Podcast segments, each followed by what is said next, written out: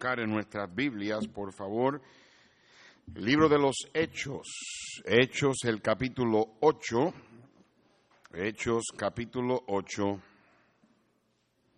versículos del 18 al 24. Hechos capítulo 8. Puestos de pies, hermanos, para la lectura de la Biblia. Hechos capítulo 8, versículos 18 al 24. Y dice así la palabra de Dios. Yo voy a leer el verso 18 y ustedes conmigo el 19 y leeremos hasta el 24. Cuando vio Simón que por la imposición de las manos de los apóstoles se daba el Espíritu Santo, les ofreció dinero, diciendo, dadme también a mí este poder, para que cualquiera a quien yo impusiere las manos, el Espíritu Santo. Entonces Pedro le dijo, tu dinero perezca contigo, porque has pensado que el don de Dios se obtiene con dinero. No tienes tú parte ni suerte en este asunto, porque tu corazón no es recto delante de Dios. Arrepiéntete pues de esta tu maldad y ruega a Dios si quizá te sea perdonado el pensamiento de tu corazón, porque en hiel de amargura y en prisión de maldad veo que estás. Todos. Respondiendo entonces Simón dijo, rogad nosotros por mí al Señor, para que nada de esto que habéis dicho venga sobre mí. Esta mañana prediqué acerca de entender la gratitud. Y esta semana es la semana que se celebra aquí en Estados Unidos el Día de Acción de Gracias. Y claro, no hay nada de malo con eso y nosotros estando aquí aprovechamos y compartimos también en cierto aspecto el día y algunos tienen planes para estar entre familia, con amistades, hacer una comida. y claro, en el ambiente se siente ese ambiente de agradecimiento. Pero no debe ser solamente algo que celebramos una vez al año. Obviamente nosotros los cristianos debemos de siempre tener un espíritu de agradecimiento, de gratitud. Y esta mañana yo expliqué eso. Pero en el mensaje yo dije que la gratitud siempre está conectada a la humildad, mientras que la ingratitud siempre está conectada a la amargura. Y en esta noche quiero traer un mensaje acerca de por qué o razones por qué es que la gente se amarga. Vamos a orar y entramos al mensaje. Señor, úsame ahora para honra y gloria de tu bendito nombre. Yo no quiero, Señor, en ninguna manera usar el mensaje como una agenda personal, porque en realidad, Señor, yo, yo no la tengo. Pero, Señor, es, es necesario que esto sea predicado porque tú conoces el corazón de todos y tú usas la predicación esta mañana, Señor, alguien vino donde mí y me dijo, pastor, el mensaje de esta noche contestó todas mis preguntas. Y eso es lo que a mí me maravilla, Señor. Que yo, sin conocer las situaciones que algunos hermanos enfrentan, tú me pones en el corazón predicar algo sabiendo ya de antemano quién lo necesita y cuándo lo va a necesitar. Así que de la misma manera yo voy a confiar, Señor, que en esta noche este mensaje que ha sido preparado y que llevo ya semanas pensando en él, estará siendo predicado hoy, porque tú ya de antemano sabías quién hoy lo iba a necesitar. Así que una vez más te suplico por tu divina gracia sobre mí y que me des, Padre Santo, las palabras ah, que pueda yo hablar, Señor, con denuedo, confianza pero también, Señor, reconociendo la gran responsabilidad que tengo de pararme frente a tu pueblo. Danos un corazón preparado, dispuesto para recibir la predicación. En el nombre de Cristo. Amén. Pueden tomar asiento. Dejen su mano ahí en Hechos capítulo 8 y vayamos a lo que yo creo es un pasaje que acompaña este pasaje y es el libro de Hebreos capítulo 12 verso 15. Hebreos capítulo 12 y en el versículo 15 dice la, escritura, mirad bien, no sea que alguno deje de alcanzar la gracia de Dios, que brotando alguna raíz de amargura os estorbe y por ella muchos sean contaminados. En este pasaje se habla de la contaminación de la amargura. En el libro de los Hechos, en el capítulo 8, tenemos la historia de Simón el mago, quien era un hombre que ah, había aprendido a usar la magia y los espíritus de demonios para hacer milagros. Y créame hermano, el diablo tiene poder. No es todopoderoso, pero él tiene poder. Y una de las cosas que él hace es que él engaña. Una de las cosas que va a engañar a la gente durante el tiempo de la tribulación es que el anticristo hará prodigios y señales mentirosas. El diablo tiene poder, puede hacer milagros. Y este hombre estaba usando este tipo de magia y hechicería para hacer señales. Y la gente se quedaba toda sorprendida, pensando que en él había un poder divino. Pero entonces los apóstoles llegaron y de momento dice la Biblia que ellos comenzaron a predicar y gente comenzó a ser bautizada y la gente comenzó a recibir el poder verdadero, el poder del Espíritu Santo. Y cuando este hombre, Simón, vio lo que estaba sucediendo, él les ofreció dinero a Pedro y a Juan para obtener el poder de él poder dar el poder del Espíritu Santo. Fue ahí cuando Pedro le dijo, tu, tu, dinero perezca contigo. Y dice la Biblia en el capítulo 8 y en el versículo 22, Pedro le dijo, arrepiéntete pues de esta tu maldad y ruega a Dios si quizá te sea perdonado el pensamiento de tu corazón, porque en hiel de amargura y en prisión de maldad veo que estás. El diablo es bien astuto. Él no es todopoderoso, pero el diablo es inteligente. Y el diablo es suficiente inteligente para camuflajear las cosas de tal manera que la gente no se da cuenta de lo falso. Se creen que es verdadero. Por eso es que la Biblia dice que el diablo se viste como ángel de luz.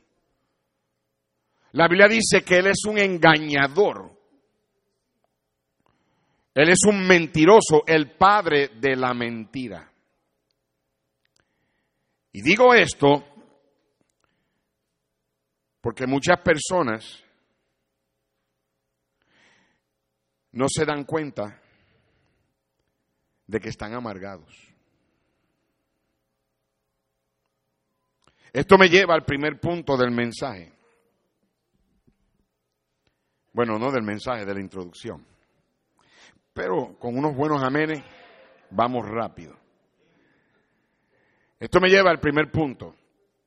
Y es este, tú puedes estar aquí sentado escuchándome y estar amargado y no te das cuenta. Nota lo que Pedro le dijo a, Simón. Él le dijo a Simón en el verso 20, tu dinero perezca contigo, porque has pensado que el don de Dios se obtiene con dinero. Luego en el 22 le dijo, arrepiéntete pues de esta tu maldad y en el verso 23 le dijo, porque en hiel de amargura y en prisión de maldad veo que estás. Hermano, nadie puede ayudar a una persona amargada a menos que la persona lo reconozca y lo admita y lo confiese. Imagínate que tu niño tomara veneno, se metiera en el baño o en el closet de los limpiadores y abre una botella de Clorox o entra al, al armario de los, de, de, los, de los efectos, los útiles del carro, abre la botella de antifreeze y comienza a tomar. Tú y yo sabemos que eso causará su muerte si no se atiende en cuestión de minutos. Tú lo llevas a urgencias, a emergencias. Y cuando entra el médico, el médico te dice, ¿qué ha pasado? ¿Qué está pasando con el niño? Y tú le dices, es que el niño tomó algo. ¿Qué tomó él? Pues un poquito de limonada. Tú y yo sabemos, y claro, nadie en su juicio cabal haría eso, pero tú y yo sabemos que ningún, no hay manera que ningún médico o ese médico pueda ayudar a ese niño, a menos que uno sea honesto con el médico y le diga, le diga lo que verdaderamente pasó. Y de la misma manera, hasta que una persona no reconozca que está amargada, admitiéndolo y confesándolo, una persona amargada no podrá recibir ayuda ni de Dios ni de parte de nadie. Y el diablo muchas veces te hace a ti pensar, o nos hace pensar, porque a mí me ha pasado, el diablo nos hace pensar que estamos heridos. El diablo nos hace pensar que hemos sido ofendidos y nos sentimos ofendidos. Y qué fácil es decir eso. Qué fácil es decir, me hirieron o esa persona me hirió o me hicieron tal y tal cosa, cuando en la realidad lo que tú tienes es amargura. No es fácil decir, estoy amargado. No es fácil decir, estoy lleno de amargura. Es más fácil decir, me siento ofendido. Me siento, tengo resentimiento, me siento ah, ofendido. Es mucho más fácil decir eso que decir estoy envenenado, estoy contaminado con la amargura. Y por eso es que hay veces que es necesario que alguien que camine con Dios o alguien que te ame, alguien con una percepción espiritual, te diga a ti, sea la persona que te diga, así como Pedro se lo dijo a Simón, que te diga a ti, tú estás amargado. Tú estás amargada. Eso no es solamente una herida, eso es amargura. La amargura es el paquete que encierra el resentimiento, el rencor, la ofensa, los celos, el enojo y la falta de perdón. Dije que tú y yo podemos estar aquí oyendo el mensaje y estar amargados y no darnos cuenta. Número dos, cualquiera puede llegar a eso. Cualquiera.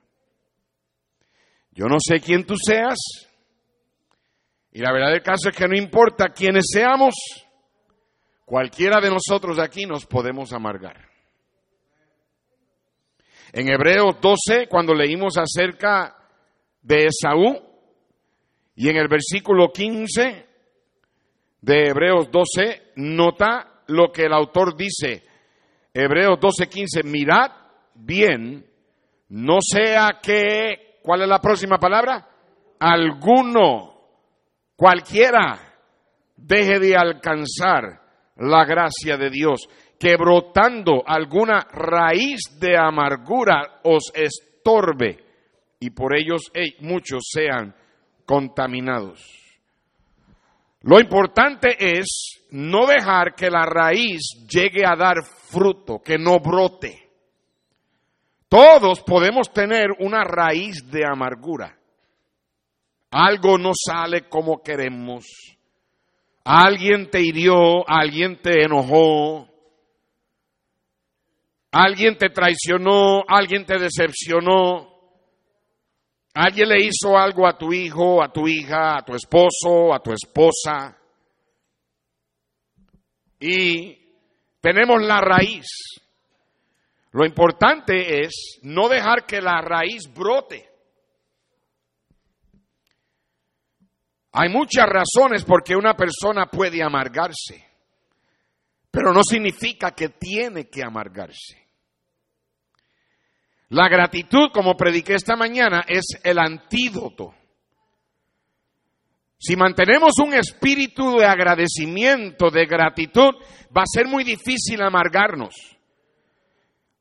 Te dije esta mañana que la gratitud enfoca en lo que en las cosas buenas, la amargura enfoca en las cosas malas. Te dije esta mañana la, la gratitud no depende de la circunstancia, la amargura sí. La amargura se deja llevar por las circunstancias negativas, pero la, la gratitud no. La gratitud no se deja llevar por las circunstancias.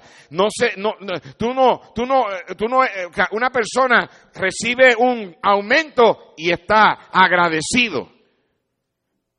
Pero ¿qué pasa si de momento le cortan la paga?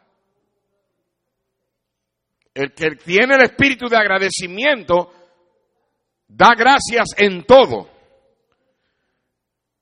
Pero el que tiene el espíritu de amargura se deja llevar por las circunstancias. La gratitud no depende de las circunstancias, la gratitud es una, es una decisión que tú haces. Tú escoges tener un espíritu de agradecimiento. En las buenas, en las malas, en las lo positivo y en, la, en lo negativo. Tú dejas que salga fruto de la amargura y el fruto puede ser contención, puede ser división, puede ser malas actitudes, puede ser peleas, puede ser malos tratos, puede ser la falta de perdón. Dije que podemos estar aquí y estar amargados y no saberlo. Dije que cualquiera puede llegar a esto. Esto me lleva al tercer punto y es la pregunta. ¿Por qué la gente se amarga? Primeramente, porque sus expectativas no se cumplen. Escúcheme bien. Si no escuchas nada más en el mensaje, dame atención en este próximo punto. Porque las expectativas no se cumplen, porque no te salen las cosas como tú esperas o tú quieres. Las expectativas en las relaciones arruinan las relaciones. Cuídate, hermano, hermana, de las expectativas. En Segunda de Reyes 4, ve rápido conmigo ahí. Segunda de Reyes, capítulo 4. comenzando con el verso 8. Segunda de Reyes 4:8 dice, aconteció también que un día pasaba Eliseo por Sunem y había allí una mujer importante que le invitaba insistentemente a que comiese y cuando él pasaba por allí venía a la casa de ella a comer. Y ella dijo a su marido, he aquí ahora yo entiendo que este que siempre pasa por nuestra casa es varón santo de Dios. Yo te ruego que hagamos un pequeño aposento de paredes y pongamos allí cama, mesa, silla, candelero, televisor, jacuzzi. No, no, eso no está ahí. Para que. Eso es lo que. Hay, hay, misioneros que me dicen, Pastor, queremos hacerle un aposento a usted. Y pues yo le digo, pues pongan ahí jacuzzi, televisor, aire. No. Para que cuando Él viniere a nosotros se quede en Él. Y aconteció que un día vino Él por allí y se quedó en aquel aposento y allí durmió. Entonces dijo a Giesi, su criado, llama a esta tsunamita. Y cuando la llamó, vino ella delante de él. Y dijo él entonces a Giesi, dile, he aquí, tú has estado solícita por nosotros con todo este esmero. ¿Qué quieres que haga por ti? ¿Necesitas que hable por ti al rey o al general del ejército? Y ella respondió, yo habito en medio de mi pueblo, en otras palabras, yo estoy bien. Yo no hago esto para que hagas algo por mí. Versículo 14, y él le dijo, ¿qué pues haremos por ella? Le preguntó él a Giesi, y Giesi le, respondió, he aquí que ella no tiene hijo y su marido es viejo. Dijo entonces, llámala. Y él la llamó y ella se paró a la puerta. Y él le dijo, el año que viene, por este tiempo, abrazarás un hijo. Y mira lo que ella dice. No, Señor mío, varón de Dios, no hagas burla de tu sierva. ¿Sabe lo que ella estaba diciéndole a este hombre, a este siervo de Dios, Eliseo? No me des expectativas que yo no voy a poder cumplir. Todos estos años mi esposo es un hombre viejo, ya no podemos tener bebé. Y yo me he conformado. He dado gracias a Dios, yo estoy alegre. Y lo que hago lo hago de corazón.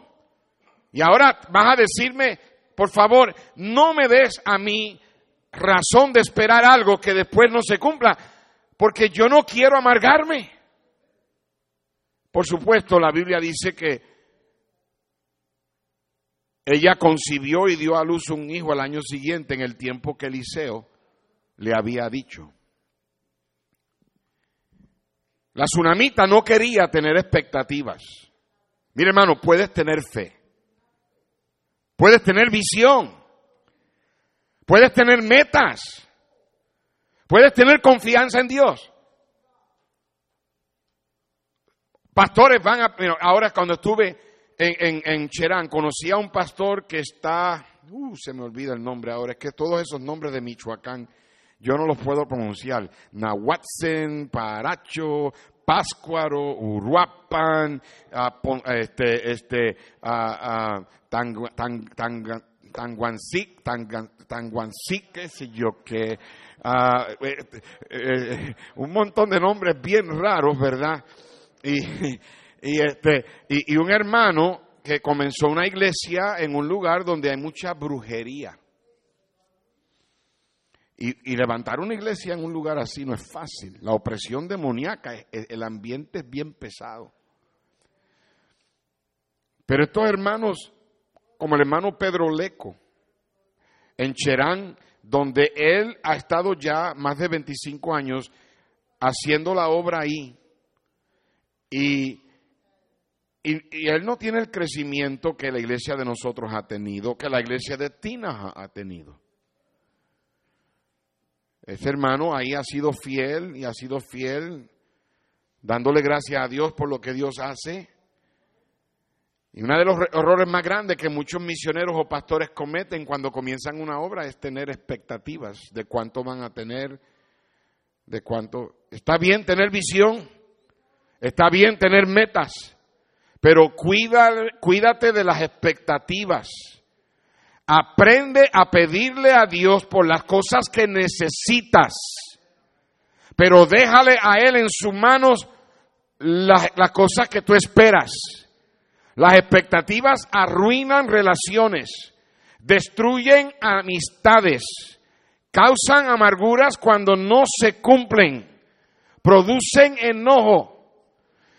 Las expectativas dañan el espíritu, hace que no seas agradecido. Las expectativas son el enemigo de la gratitud y dañan el contentamiento. Pablo dijo, yo he aprendido a contentarme cualquiera que sea mi situación. Piensan las personas en la Biblia que se amargaron porque sus expectativas no se cumplieron. Comenzó con la primera familia. Caín le trajo a Dios un sacrificio del fruto de la tierra esperando que Dios le diera su bendición, como lo hizo con su hermano Abel. Pero Dios no miró con agrado la, la, ofrenda de Caín. ¿Por qué? Porque la ofrenda de Caín no tenía sangre. Dios estaba estableciendo un pacto de que para nosotros tener salvación tiene que haber derramamiento de sangre. Pero Caín se amargó con Dios y se amargó con Abel. Y esa amargura lo llevó a matar a su hermano. Él tuvo la oportunidad. Dios le dijo, mira, te tengo ahí un corderito, lo he puesto ahí, lo he hecho que se someta a ti para que vayas y lo sacrifiques. Y Caín está en el infierno. Y un día será lanzado al lago de fuego. Por causa de que no le salieron las cosas como él esperaba. Luego mira la amargura de Saúl. Jacob le engañó quitándole la primogenitura y luego lo engañó quitándole la bendición. Y como las cosas no salieron como él esperaba, ¿me están escuchando? Su vida terminó miserable. Dice la Biblia como el fornicario de Saúl, un profano, que aun cuando la buscó con, con llanto y con lágrimas no la pudo encontrar, dice la Biblia. Y mira a Saúl, cuando las mujeres cantaban, Saúl mató a sus miles, él decía, oh, wow, qué bueno. Saúl mató a sus miles y él contento, hasta que dijeron, y David a sus diez miles. Ahora dijo, ah. Saúl esperaba ser el número uno. Se amargó al punto de perseguir a David y querer matarlo, y finalmente lo llevó a su propia muerte, se suicidó. Y mira a Absalón,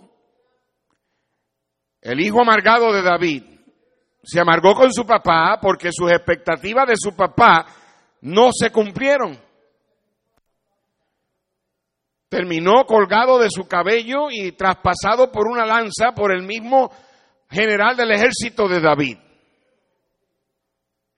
¿Y qué diamán con Mardoqueo? Uh, no lo soportaba. Ve conmigo a Esther, capítulo 5. el capítulo 5 de Esther, antes de Job, y el versículo 10,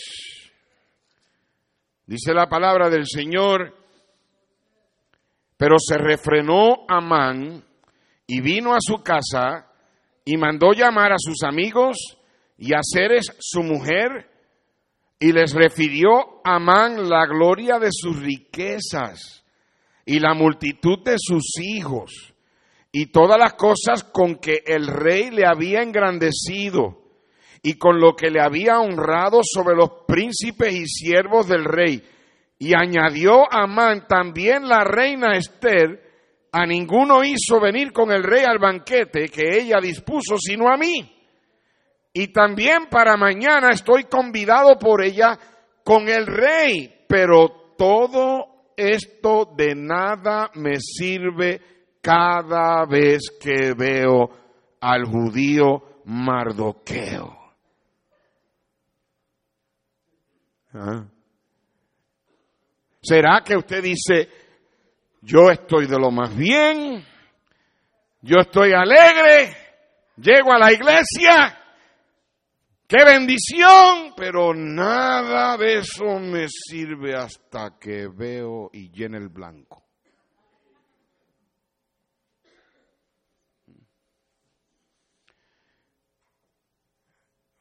Porque las expectativas dañan el espíritu de gratitud. La, amargura ciega a la gente a no ver las bendiciones por enfocarse en las, que, las expectativas que no se cumplen. Judas terminó yéndose al infierno porque se amargó con Cristo. Algo hizo el Señor, nada malo, pero que a Judas no, les, no le gustó. Lo llevó a traicionarlo. Es verdad que después se arrepintió, pero él nunca quiso confesar. Y Judas terminó yéndose al infierno por haberse amargado con el Señor. Déjame preguntarte, ¿esperas algo esta semana que si no lo tienes? ¿Esperabas algo que saliera de una manera? No salió. ¿Esperabas que alguien te pagara para atrás y no te pagó? Yo siempre lo he dicho y siempre lo voy a decir. No prestes dinero a menos que está en que en tu corazón tú estés totalmente convencido que lo puedes regalar. No prestes dinero. Y la iglesia no es el lugar para estar pidiendo prestado. No es un lugar de banco aquí. No aproveches la nobleza de los hermanos.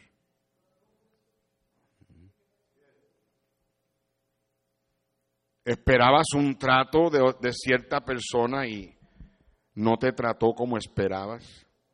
Hay algo que esperas que suceda y que, y que si no sucede. Una de las dificultades de servir al Señor tiempo completo es la falta de obreros, la falta de ayuda. Pastores se han amargado porque miembros no ayudan, porque miembros no vienen, porque miembros no cumplen con sus responsabilidades. ¿Y qué de esto? ¿Qué si le prestas a alguien algo y te lo entrega dañado?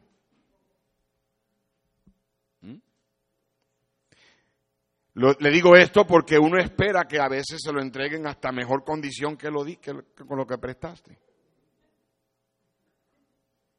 ¿O qué si empleas a alguien y la persona que empleaste no era lo que tú esperabas? ¿O qué si te vas a trabajar para alguien y la, el patrón no era lo que tú esperabas? ¿O qué si tú esperabas que tu esposo hiciera algo y no lo hizo? ¿O que tú, si tú esperabas que tu esposa hiciera algo y no lo hizo? O jóvenes, que si tus padres te trataron de la manera que tú no esperabas? ¿O qué de esta? Que si alguien te hizo algo y tú esperas que la persona se disculpe y no lo hace?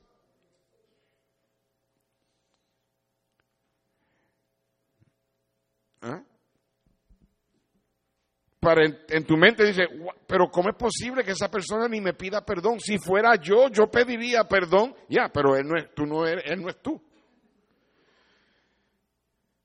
Pero pastor, es que es increíble. La verdad del caso es que esa persona sabe lo que hizo, me debe una disculpa, no se disculpa y encima de eso actúa como si nada.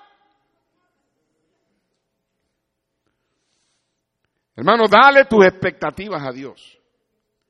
Y pídele a Dios por fe que Él te dé a ti lo que Él sabe que tú necesitas en tu vida.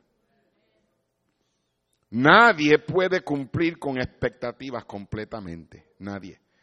Mira a Noemí, amargada por las circunstancias porque no le salieron las cosas como ella esperaba. Se amargó con Dios y siempre estaba amargada, echándole la culpa a Dios por su amargura, ni cuenta se daba de lo amargada que estaba.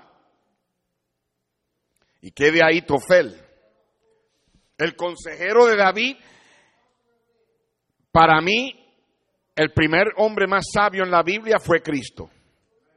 El segundo hombre más sabio en la Biblia fue Salomón. Aitofel, el tercero. Dice que cuando la gente consultaba o David consultaba con él, era como consultar la palabra de Dios. Pero este hombre terminó quitándose la vida, terminó ahorcándose, tan amargado estaba que no le importó lo demás. Y claro, entendemos. Aitofel era el, el abuelo de Betsabé. A Itofel se le hizo difícil perdonar al rey David. Es que yo esperaba, yo no esperaba que mi rey, yo no esperaba que el hombre a quien yo sirvo haya hecho lo que hizo con mi nieta. Y después de hacer lo que hizo con mi nieta, le mata al marido. Y ahora también el bisnieto que nació, Dios se lo llevó. Yo no sé cómo yo actuaría si alguien me le hace algo a esa chiquita que está ahí, Gabriela. Esa es nuestra primera nieta. Y, queremos a todos los nietos muchísimo, pero ese primer nieto, esa primera nieta, eso es algo que no hay comparación. El sentir cuando nos supimos que íbamos a ser abuelos. Esa niña está bien apegada a Roberta, a mi esposa, bien apegada. Toda la semana que yo estuve en México, ella durmió con, su abuela, con, con su nana. Llegué yo ayer para yo acostarme con nana. ¿Tú crees que ella me dejó que me acostara con nana? Ella iba donde nana y le decía, nana, can I, is, is Lelo gonna sleep with you? Me tuve que ir a otro cuarto.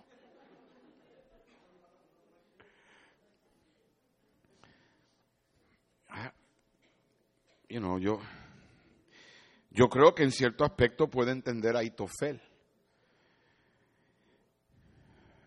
Hermano, la vida está llena de situaciones difíciles, difíciles. La gente te lisonjea y luego te apuñalan. La gente te hace trampa y luego se olvidan de ti. La gente desea un amigo en otros y terminan traicionándote. Tú esperas cierto comportamiento de alguien y esa persona no, te, no se comporta como tú esperabas y tu trato cambia. Ya. La gente te usa para sus propios beneficios y luego te abandonan. ¿Sabe que los chismosos usualmente son personas amargadas?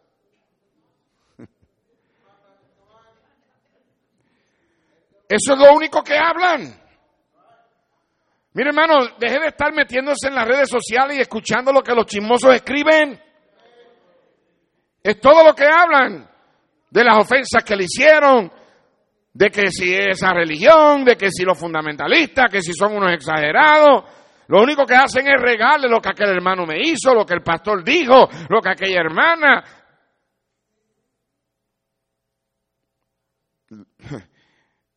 El comentarista Matthew Henry, que escribió comentarios de la Biblia, una vez fue, le robaron la billetera. Vino un hombre y lo asaltó y se llevó la billetera.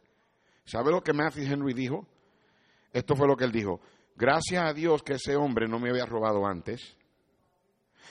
Gracias a Dios que aunque se llevó mi billetera no me quitó la vida. Gracias a Dios que aunque se llevó todo lo que tenía no era mucho. Y gracias a Dios que Él fue el que me robó a mí y no yo a Él. Jim Elliot fue un misionero al Ecuador. Cuando llegaron allá, Jim Elliot y sus amigos fueron, y sus hermanos en Cristo, sus obreros, fueron asesinados por una tribu. El hermano Víctor Gallo, que es misionero allá, él quiere que yo vaya para allá, él, quiere que yo vaya para allá el año que viene, y literalmente él quiere que yo vaya a la selva. Literalmente eh, eh, hay, que, hay que llegar a Ecuador, me va a llevar a, a, ¿dónde es que el pueblo donde él está? Ahora se me olvida para yo predicar en su iglesia. Y entonces él me quiere, por dos o tres días, quiere que me vaya con él y nos vamos a ir en barco, en lancha, 12 horas. Tenemos que irnos desde la mañana. No hay, no hay comunicación a la jungla, a la selva, donde están estos, uh, esta tribu, quienes mataron a Jim Elliot. Todavía hay dos sobrevivientes. Algunos de ustedes están diciendo, sí, pastor, váyase, ¿verdad? Esos son los amargados. Hay dos sobrevivientes todavía ahí de los hombres que mataron a Jim Elliot y a los misioneros. Y este, literalmente, el pastor Víctor Gallo ah, se ha visto al borde de la muerte en varias ocasiones. Y la esposa de Jim Elliot regresó ahí después de su esposo haber sido asesinado y ganó a Cristo a todos esos que asesinaron a su esposo. Dos de ellos están en las tribus, están ahí en, esa misión, también ancianitos. De hecho, yo tengo una, una presentación. Remind me to show it. Maybe next week I can show it. I have a presentation about, about this work. Usted se amarga porque las cosas no le salen como usted quiere. La segunda razón por qué la gente se amarga es por los malos entendidos. Mire, hay tres direcciones en que la amargura viene. Cuando cometes un error y no lo admites y te amargas con los demás. Eso fue lo que pasó con Caín.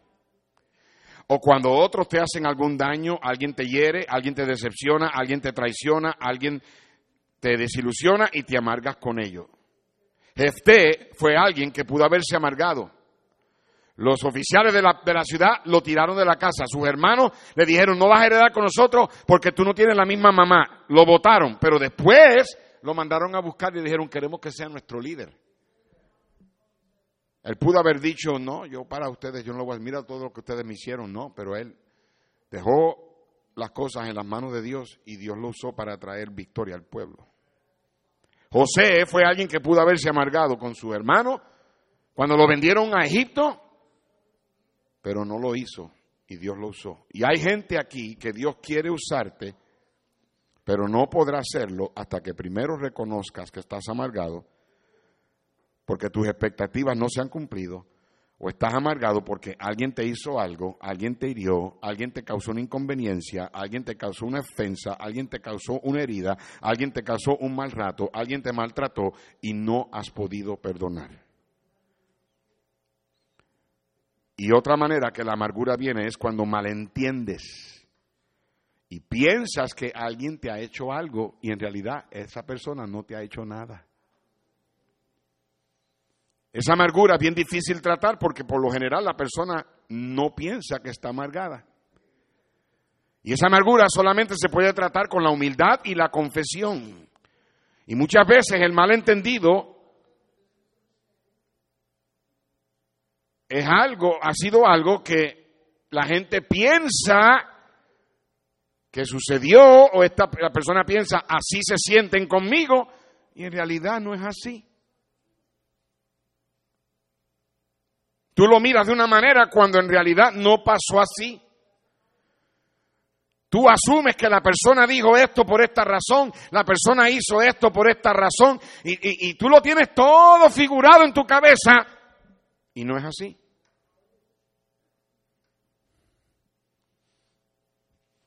Y personas se amargan porque no quieren admitir por su orgullo que están amargados.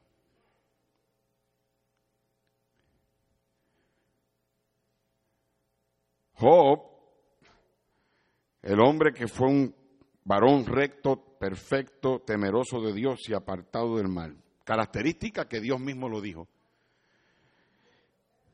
Ve conmigo a Job capítulo 7, ya voy a terminar, estos son los últimos pasajes. Job capítulo 7. Después de Esther viene Job. Capítulo 7.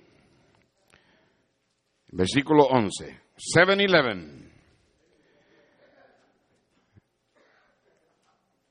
Dice, por tanto, no refrenaré mi boca, hablaré en la angustia de mi espíritu y me quejaré con la que amargura de mi alma. Mira el capítulo 9, verso 18. 9, 18. No he concedido que tome aliento, no me ha concedido que tome aliento, sino que me ha llenado de amarguras. Capítulo 10, verso 1. Está mi alma que, hastiada de mi vida, daré libre curso a mi queja, hablaré con amargura de mi alma. ¿Recuerdas lo que Dios dijo de Job?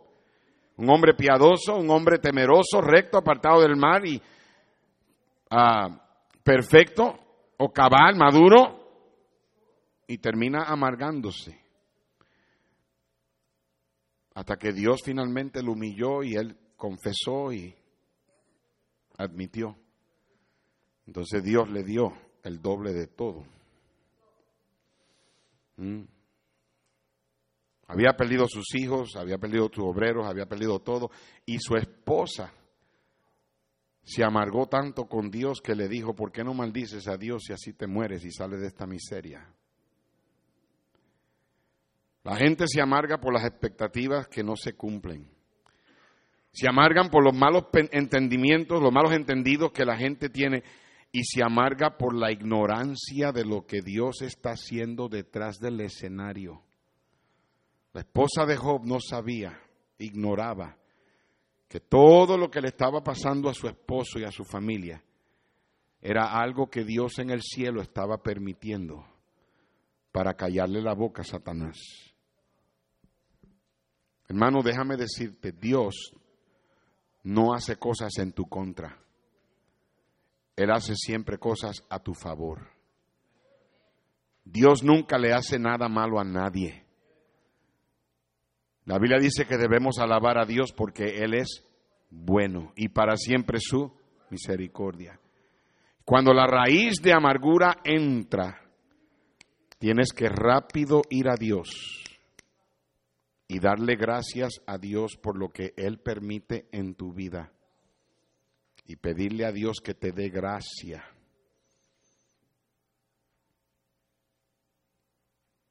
Pedirle a Dios que te ayude a siempre estar contento.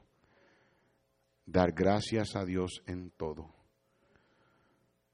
Yo no sé a quién Dios le habló esta noche, pero si Dios te habló, si hay algo en tu corazón que Dios te dijo, eh, eh, eso es para ti, antes de que sea muy tarde y esa, esa amargura brote, quítala. Esta es la mejor semana para hacerlo.